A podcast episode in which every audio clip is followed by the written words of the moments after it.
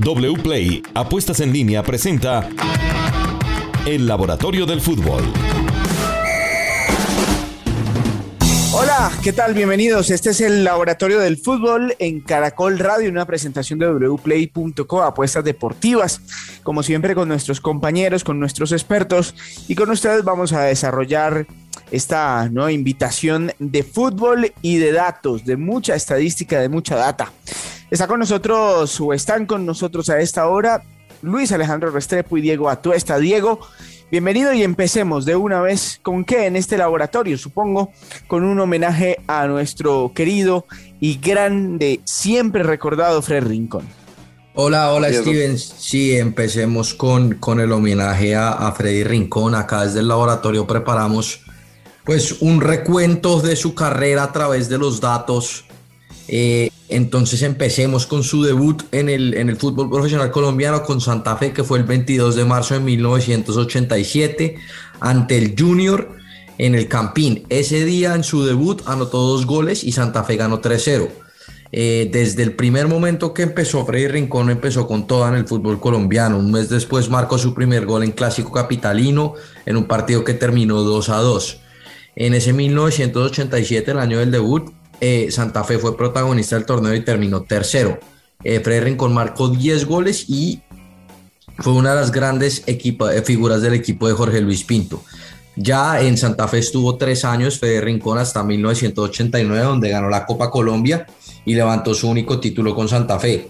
en la final contra la Unión Magdalena hizo gol eh, fue el gol de la victoria del 2-1 y fue su último gol con Independiente Santa Fe.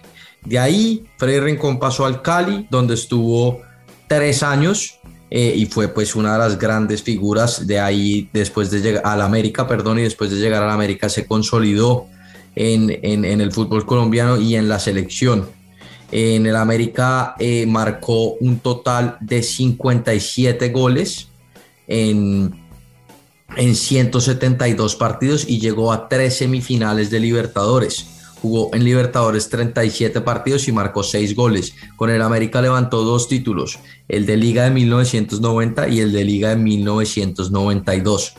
En, en esa época, en 1990, pues fue cuando eh, marcó el gol ante Alemania en el Mundial, muy recordado y, ya pues más adelante vendría su paso al fútbol internacional, empezando con el Palmeiras en 1993.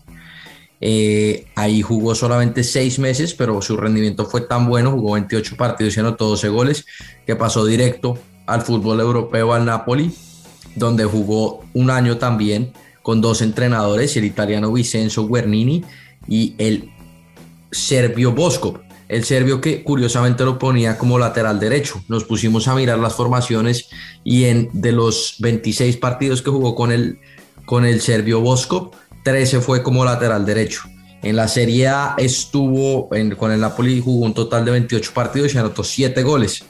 Terminó pasando después por el Real Madrid, convirtiéndose en el primer colombiano en jugar en el equipo merengue y en disputar la Champions. Jugó un año, lo, lo hizo bien con Jorge Valdano, que fue el técnico que lo llevó Después con la salida de Jorge Valdano eh, y la llegada de Arsenio Iglesias dejó de jugar un poquito y finalmente volvió al Corinthians donde fue gran ídolo, jugó tres años, levantó cuatro títulos, incluido el Mundial de Clubes, el primero del 2000 como capitán, y, sus últimos años de carrera fueron en el Cruzeiro y en el Santos de Brasil, y se retiró a los 35 años, una pérdida enorme, uno de los mejores futbolistas del fútbol colombiano, está en el debate si ha sido el de los mejores futbolistas, entonces eh, le deseamos pues a la familia si nos llegan a oír un, un abrazo y, pues acá nuestro homenaje al gran Fede Rincón.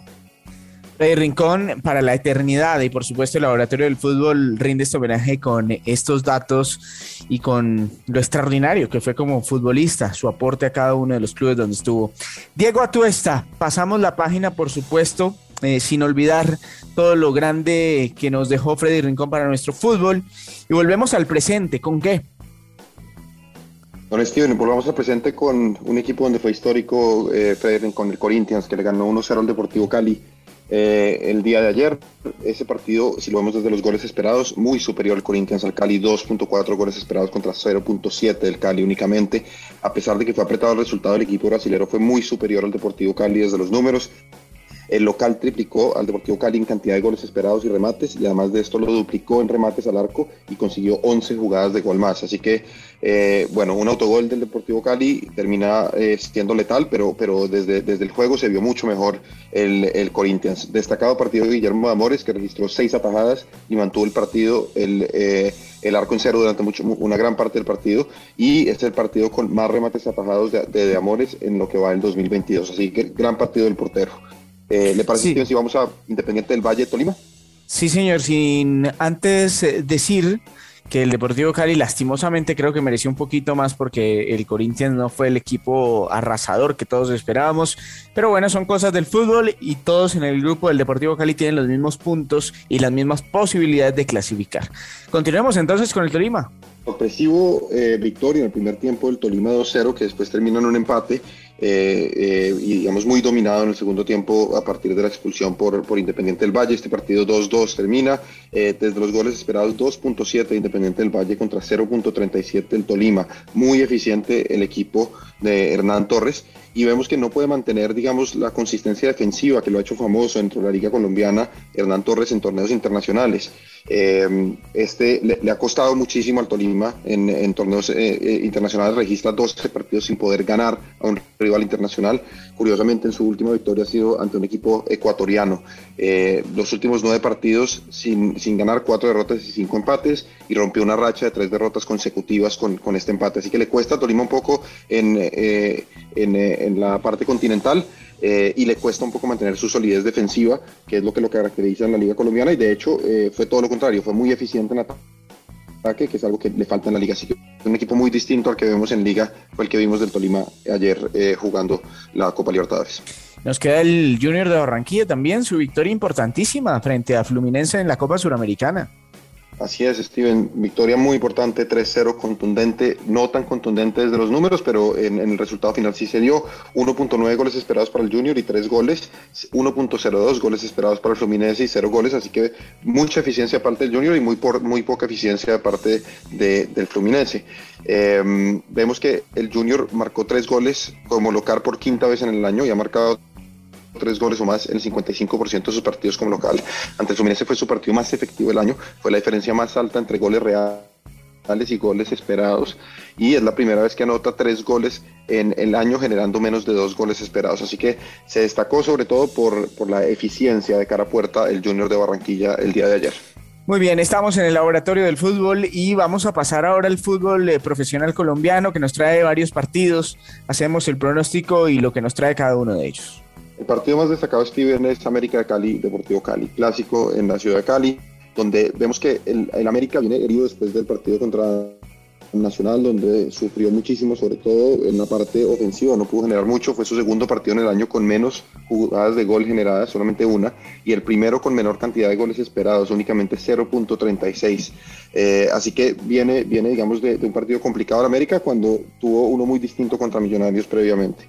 Ahora, si vemos un poco Alexandre Guimaraes, que vuelve a la América de Cali, y cómo le ha ido ante el Deportivo Cali, siete partidos disputados y muy igualados los resultados, tres victorias, un empate y tres derrotas.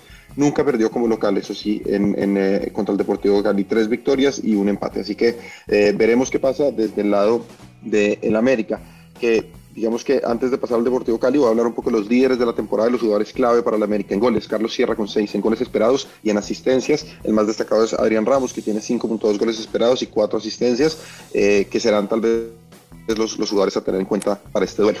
Si pasamos al lado del Deportivo Cali, Steven, vemos que a pesar de tener una leve mejoría en el mes de, marzo, el gran problema del, año para el Cali, que ya está eliminado, ha sido la generación de juego ofensivo. Eh, si tenemos en cuenta los partidos que el Cali ha disputado en el mes de abril, cuatro partidos, dos por liga, dos por Libertadores, y el equipo promedia tan solo 3.2 jugadas de gol por, por partido, 1.01 goles esperados y 0.75 goles anotados. Eh, volviendo al tema de los técnicos, veamos a Dudamel contra América de Cali, cinco partidos jugados, una victoria, dos empates y dos derrotas. Y los jugadores clave a tener en cuenta, el líder en goles es Kevin Velasco con tres, En goles esperados, John Vázquez con 3.3, en asistencias, Teófilo Gutiérrez con 5 y vuelve a reportarse Kevin Pelasco en asistencias esperadas como líder con 5.7. Así que esos son los números que tenemos en la previa del Clásico. Muy bien, ¿qué se nos queda para rematar este laboratorio del fútbol, señores? Rematemos Steven, acá el jugador destacado de la semana, Lucho, si le parece bien, Hamilton Campas, 21 años, juega en Gremio de Brasil, volante ofensivo y que vemos que durante la temporada 2022 es el primero de su equipo en ocasiones generadas, el segundo en jugadas de gol, primero en remates intentados, primero en asistencias esperadas y primero en pases clave. Así que está teniendo una gran temporada Hamilton Campas. Lucho. Sí, sí, Steven, yo resaltar, resaltar lo hecho por Hamilton Campas en gremio para pues pensando en el futuro de la selección Colombia y le tiro antes de que, de que nos vayamos un par de probabilidades de los partidos del fin de semana en donde el América tiene 39% de probabilidades de ganar, el 29% del empate y el Cali el 32%. Y otro de los partidos interesantes de la fecha será el de Águilas Doradas contra Nacional. Águilas con 35% de victoria, el empate con 28% y Nacional con el 37%. Vamos a ver qué pasa en la fecha 16. Ya nos estamos acercando a los cuadrangulares y serán partidos muy interesantes. Seguramente sí. Como siempre en el laboratorio del fútbol les llevaremos los ecos de cada uno de estos juegos. Muchas gracias por estar con nosotros. Viene wplay.co, apuestas deportivas, porque tenemos la oportunidad de ganar divirtiéndonos, apostándole a lo que más nos gusta. Juan Pablo, bienvenido. ¿Y qué tenemos para esta semana en el laboratorio? Steven, un abrazo muy especial para usted, para todos los oyentes de Caracol Radio. Ya están definidas las semifinales de la Champions League y también en wplay.co ya tenemos apuestas de los dos primeros partidos de esta semifinal. Hablamos del Manchester City y el Real Madrid que se van a enfrentar el próximo 26 de abril y las cuotas están de la siguiente manera. La victoria del Manchester City 1.50 favorito el empate se paga a 4.33 veces lo apostado. Eso quiere decir que si ustedes apuestan 100 mil pesos al empate entre estos dos equipos, y llega a darse la igualdad, se pueden ganar 433 mil pesos. La victoria del Real Madrid paga seis veces lo apostado. Y el otro partido, la otra semifinal, Liverpool frente a Villarreal, favorito con más del 80% de probabilidad el equipo de Anfield, el equipo de Luis Díaz, 1.25. El empate, 5.75 veces lo apostado. Y la victoria del Villarreal, que es sorpresa indiscutible en esta Champions League, paga 10 veces lo apostado en wplay.com. Y pasamos al fútbol profesional colombiano porque continúa la jornada 16 y vamos a hacer la combinada con tres partidos que les voy a dar y precisamente vamos a hacerla con los empates para que ustedes vean cómo paga de bien en wplay.com. Junior frente a Bucaramanga. El empate se paga a 3.50 veces lo apostado, no olvidemos este número. Después tenemos Deportivo Pereira frente a Millonarios, que tiene una cuota de 3.25 y terminamos la combinada con el clásico entre el América de Cali y el Deportivo Cali en donde el empate se paga a 3.20 veces lo apostado.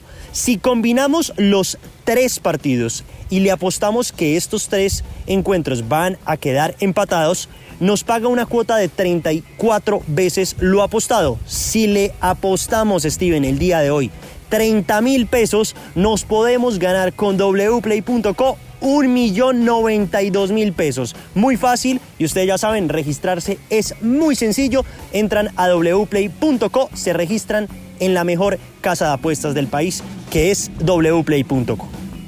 Muchas gracias Juan Pablo, hasta aquí el Laboratorio del Fútbol. Gracias por estar con nosotros.